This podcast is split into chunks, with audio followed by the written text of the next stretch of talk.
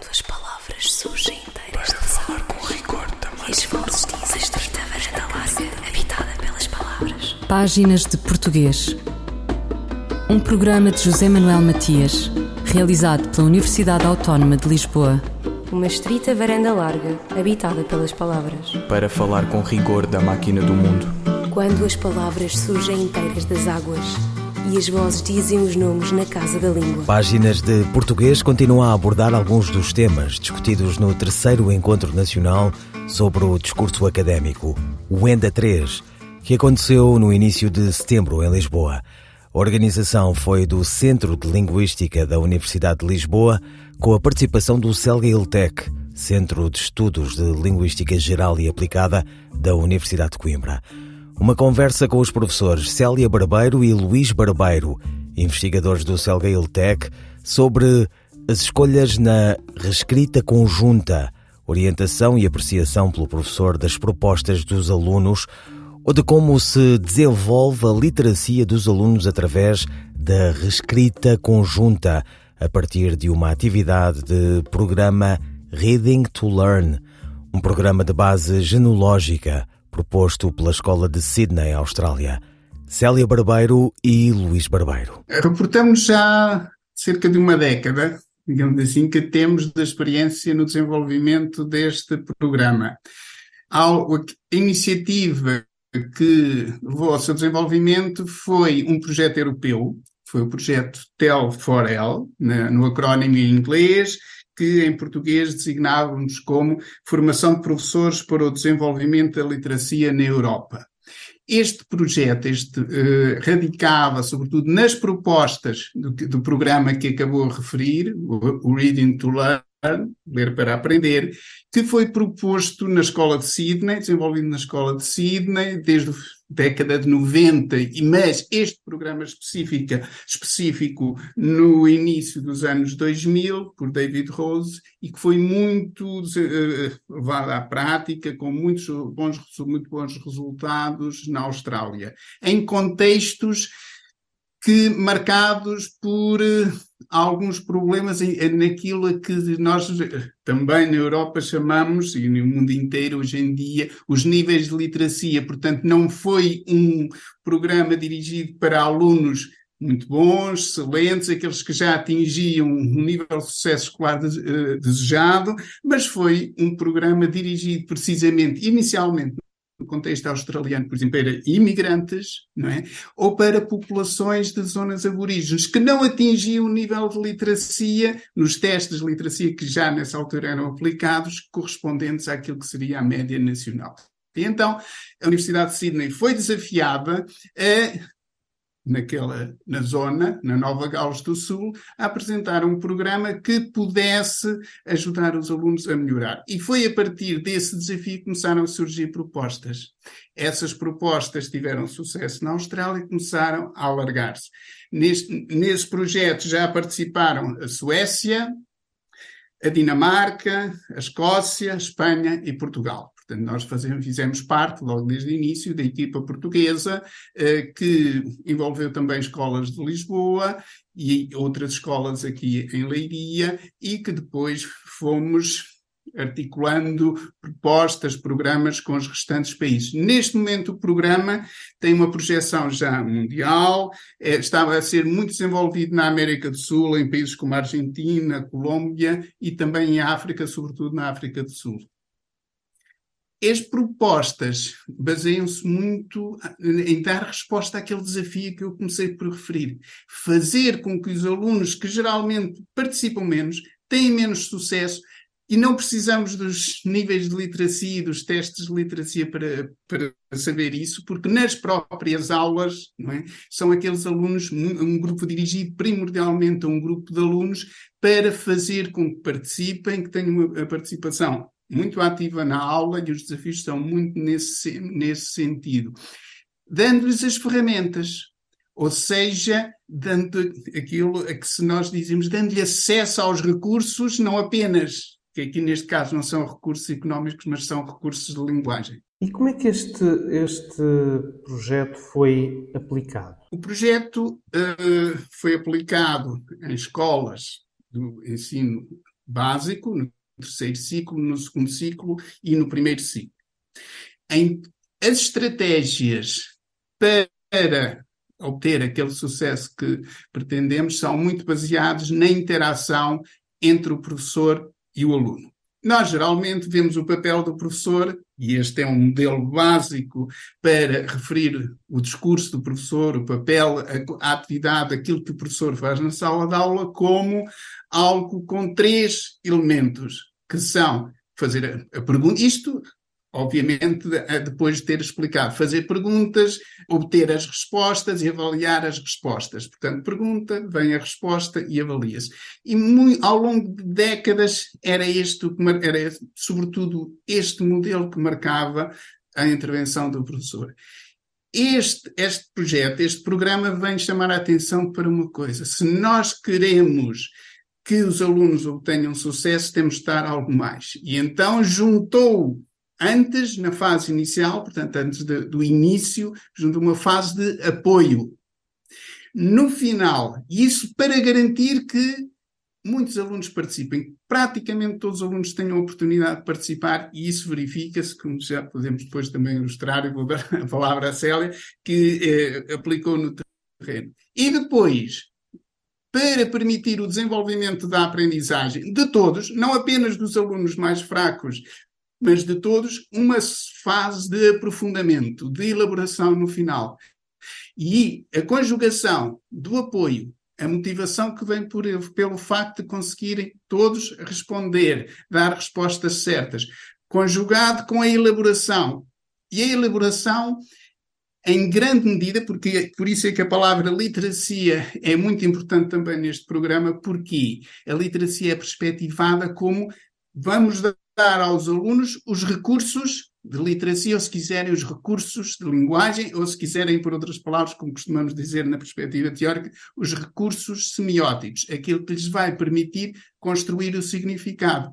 E isso, geralmente, no meio letrado, os alunos apropriam-se deles a partir do que vão observando no contexto. Mas há muitos contextos em que isso não acontece.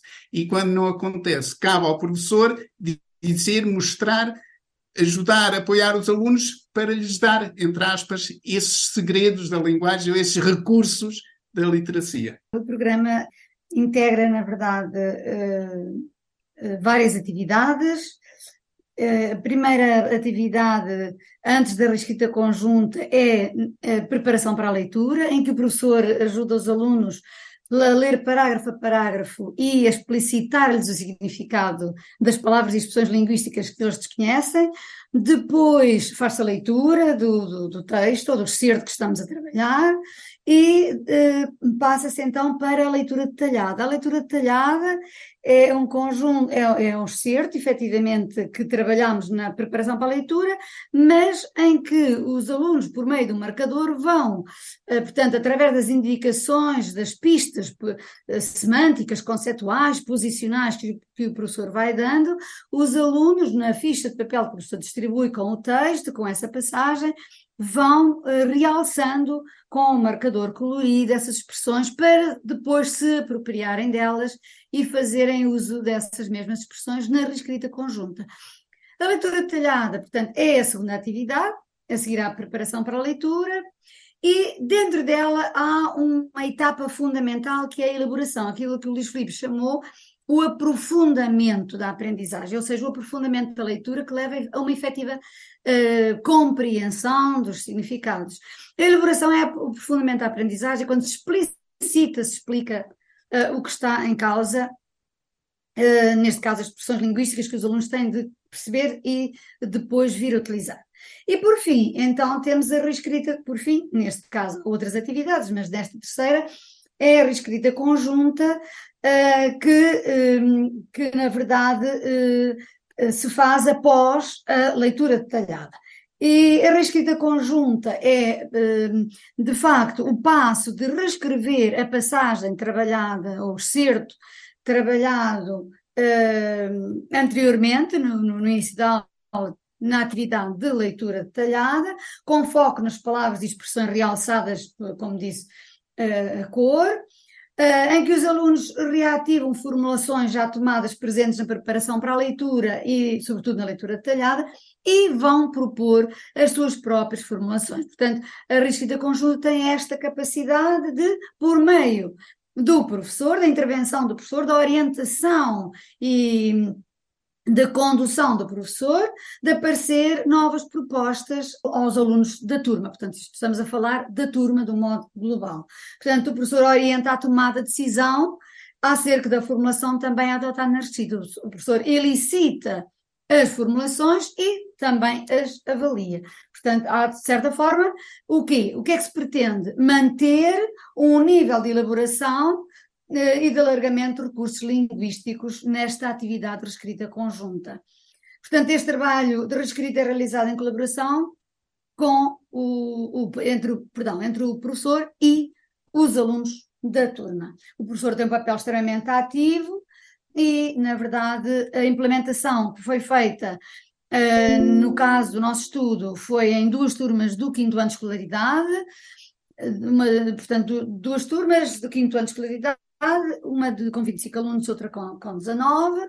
Todos os, a recolha de dados foi feita por meio de áudio e, e, de vídeo, e depois foi feita toda a transcrição da interação ocorrida uh, nestas atividades, uh, portanto, em várias aulas, não é? Célia Barbeiro e Luís Barbeiro, investigadores do Celgail Tech, sobre as escolhas na reescrita conjunta, orientação e apreciação pelo professor das propostas dos alunos.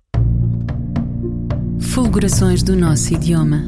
A revolta das musas aconteceu quando, na antiguidade grega, se passou da oralidade à escrita. Platão indignou-se e isso teve uma importância danada. A crónica de Ana Sousa Martins é sobre o código escrito versus código oral. Muitas vezes os alunos, e inclusivamente os alunos do ensino secundário, ficam muito surpreendidos por o professor lhes dizer, a quando da correção de um texto ou de um trabalho, que o que escreveram não se entende. Não raro, Há segmentos inteiros de texto que são verdadeiramente incompreensíveis. Não estou a falar de frases sintaticamente incorretas ou de um problema de estilo. Falo de linhas e linhas de texto sem pontuação, com alternância aleatória de sujeitos múltiplos, sem concordância, sem retoma de informação. Por exemplo, o professor fica incrédulo por o aluno ficar genuinamente admirado com a avaliação que obteve no texto ou no trabalho. Para o aluno, aquele texto faz sentido, e se o professor não entende, é porque tem alguma má vontade. Aquilo que está a acontecer é que o aluno não entende a diferença entre discurso escrito e discurso oral. Não percebe que o discurso escrito não corresponde ao registro no papel do discurso oral. O discurso oral dos alunos nas suas interações uns com os outros é um discurso informal que admite incorreções e hesitações Aquele que fala pode voltar atrás no que disse, repetir o que acabou de dizer, por outras palavras, porque o discurso oral é efêmero e, em certa medida, desregulado. Admite erros sintáticos, sem prejuízo da compreensão, porque o discurso oral conta com a intuação e a regulação do próprio interlocutor, que está em presença e que interage com o falante. No caso do discurso escrito, o interlocutor não está co-presente tudo tem de ser explicitado, nada pode ser inferido do contexto. A pontuação vem segmentar as unidades frásicas, mas, sobretudo, o discurso escrito é perene. O que fica dito está dito, não pode ser retirado. Daí que o discurso escrito seja necessariamente formal. Quando o aluno, admirado por ter negativa no texto português, perceber que esta diferença é importante e se pacificar com ela, talvez esse seja o começo de um percurso de treino consistente de redação inteligível. Ana Sousa Martins, crónica sobre a diferença entre código escrito e código oral.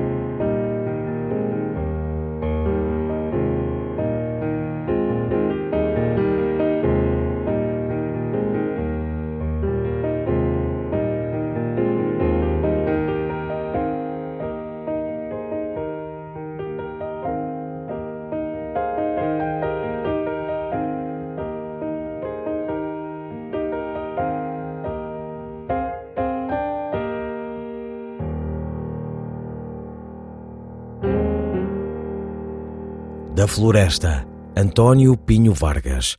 Continuamos a conversa com os professores Célia Barbeiro e Luís Barbeiro sobre alguns dos temas discutidos no terceiro encontro nacional sobre o discurso académico, as escolhas na reescrita conjunta, orientação e apreciação pelo professor das propostas dos alunos.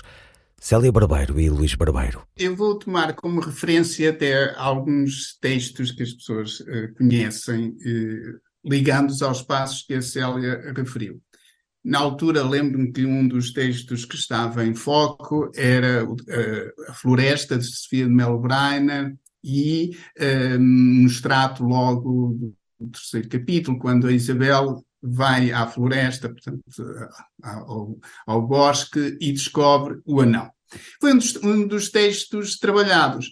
E uh, então o que é que se fez? A preparação para a leitura deste texto. Porquê a preparação para a leitura? Por vezes os professores colocam os alunos no sentido de descobrirem eles próprios o, o, que está no texto, de serem capazes de compreender, depois verificam com as tais perguntas se compreenderam ou não compreenderam, e a seguir, quando não compreenderam, um grupo não compreendeu, um grupo bastante alargado, geralmente os alunos que não compreendem, então tentam remediar, voltando uh, novamente ao percurso. Aqui a perspectiva é diferente. O que é que nós queremos? Que todos compreendam. Para que todos compreendam, o que é que vamos fazer nesta preparação para a leitura?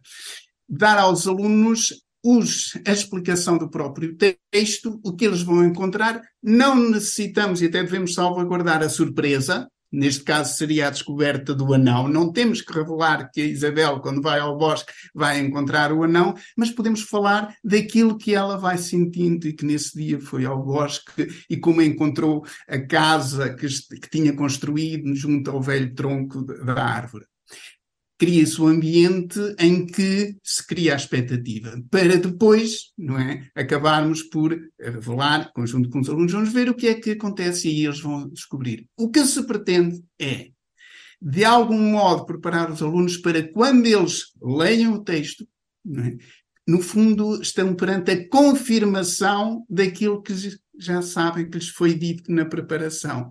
E isso, eles, ao lerem o texto, acabam por estar a confirmar e a relacionar com o que foi eh, explicado. Esta é, tal, é um dos casos da tal estratégia de apoio, depois a tarefa e depois a elaboração. A partir daqui, coloca-se então o desafio da elaboração. Esse texto da Sofia de Melbreiner, por exemplo, é muito rico em adjetivação temos muitos casos de dupla e por vezes até de tripla adjetivação. O que é que vamos? É um recurso que os alunos, de algum modo, precisam de dominar para colocar nos seus textos. Mas para o dominar, ele precisa ser revelado, a dizer, olhem como está aqui, mas não apenas dito isto em geral, mas concretizado num texto. Então, o que é que se segue? Colocar, por exemplo, entre muitos outros aspectos, mas esses faz parte, de certeza, nesse texto, o professor de português vai selecionar os casos de dupla adjetivação para trabalhar com os alunos, para revelar a seguir o desafio. E como é que isso faz? A tal leitura detalhada, vai mostrar esses aspectos.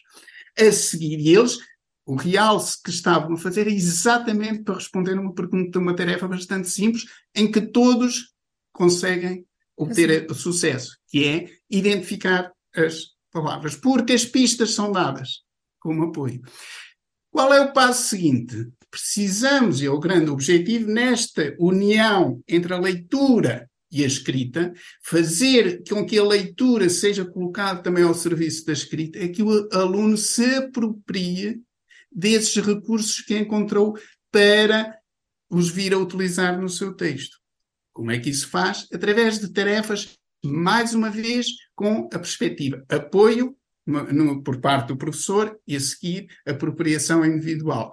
Por isso é que existe esta tarefa de reescrita conjunta. Em vez de dizermos agora vai escrever tu, vamos reescrever em turma, com a condução do professor, em que ele mostra, de algum modo, e suscita e dinamiza para que eles vejam como se faz. A seguir, então, virá a reescrita individual. Célia Barbeiro e Luís Barbeiro, investigadores do Celguil Tech, sobre as escolhas na reescrita conjunta, orientação e apreciação pelo professor das propostas dos alunos. Quando pretendemos referir uma situação em que os trabalhadores têm permissão excepcional para não comparecer ao trabalho, devemos usar a expressão tolerância de ponto ou tolerância de ponte. A resposta de Carla Marques. A expressão ajustada para este contexto é tolerância de ponto. A palavra ponto significa registro das entradas e saídas do local de trabalho e surgem expressões como picar o ponto, que descreve o ato desse mesmo registro. Assim, dia de tolerância de ponto é aquele em que não é preciso picar o ponto. Já a palavra ponte é usada em construções como fazer ponte, uma estrutura metafórica usada com o sentido de faltar a um dia de trabalho entre feriados ou entre um feriado e o fim de semana que se constrói com base na imagem da ponte para ilustrar a passagem por cima de um ou mais dias de trabalho. Estas expressões associam-se também a agentes distintos, pois a tolerância de ponto é concedida pelo empregador ou pela tutela, ao passo que a decisão de fazer ponte é tomada pelo trabalhador. Carla Marques, linguista. Eu, El Rei, faço saber aos que este alvará virem que hei por bem me apraz dar licença a Luís de Camões para que possa fazer imprimir nesta cidade de Lisboa uma obra em octava rima chamada Os Lusíadas. Estante Maior, em colaboração com o Plano Nacional de Leitura. Que vergonha, rapazes! Nós para aqui caídos na cerveja ou no uísque a enrolar a conversa no disco e a desnalgar a fêmea. Viste? Que miséria, meus filhos. Tão sem jeito esta videirunha à portuguesa que às vezes me soergo do meu leito e vejo entrar quarta invasão francesa. Desejo recalcado, com certeza. Mas logo deixo à rua, encontro o rock. O rock abre-lhe a porta, nunca toque. E desabafo. Oh, Rock, com franqueza. Você nunca quis ver outros países? Bem queria, Sr. O'Neill. E as varizes? Que vergonha, rapazes. Poema de Alexandre O'Neill, dito pelo ator Cindy Flip, com música de Laurent Flip. De ombro na ombreira, cigarro nervoso e sorriso sarcástico Alexandre O'Neill, poeta português que andou ao de leve pelo surrealismo, foi visto com outros delinquentes debruçado num telhado. Deu em recombinar o resignado real cotidiano luso. Já estava de luto na alma. Já tinha escrito um adeus português quando se deu ao trabalho de desarrumar a língua. Com isso ofereceu à literatura da língua comum muito mais do que uma coisa em forma de assim – o Garabato Dias, As Laurentinas, publicado pouco antes da independência de Moçambique, em 1975. Bebe dele, do poeta que dizia, por exemplo, Seios, seios, seios de cor, seios que vão para a escola e voltam direitinhos para casa. Era lisboeta e morreu em 1986. O golpe de guilhotina no coração. Ouvirão páginas de portuguesas despedidas de José Manuel Matias, Luís Carlos Patraquim, Miguel Roque Dias e Miguel Vanderkellen.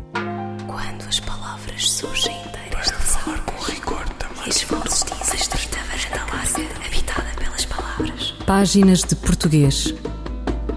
Um programa de José Manuel Matias, realizado pela Universidade Autónoma de Lisboa. Uma estrita varanda larga, habitada pelas palavras. Para falar com rigor da máquina do mundo quando as palavras surgem inteiras das águas e as vozes dizem os nomes na casa da língua.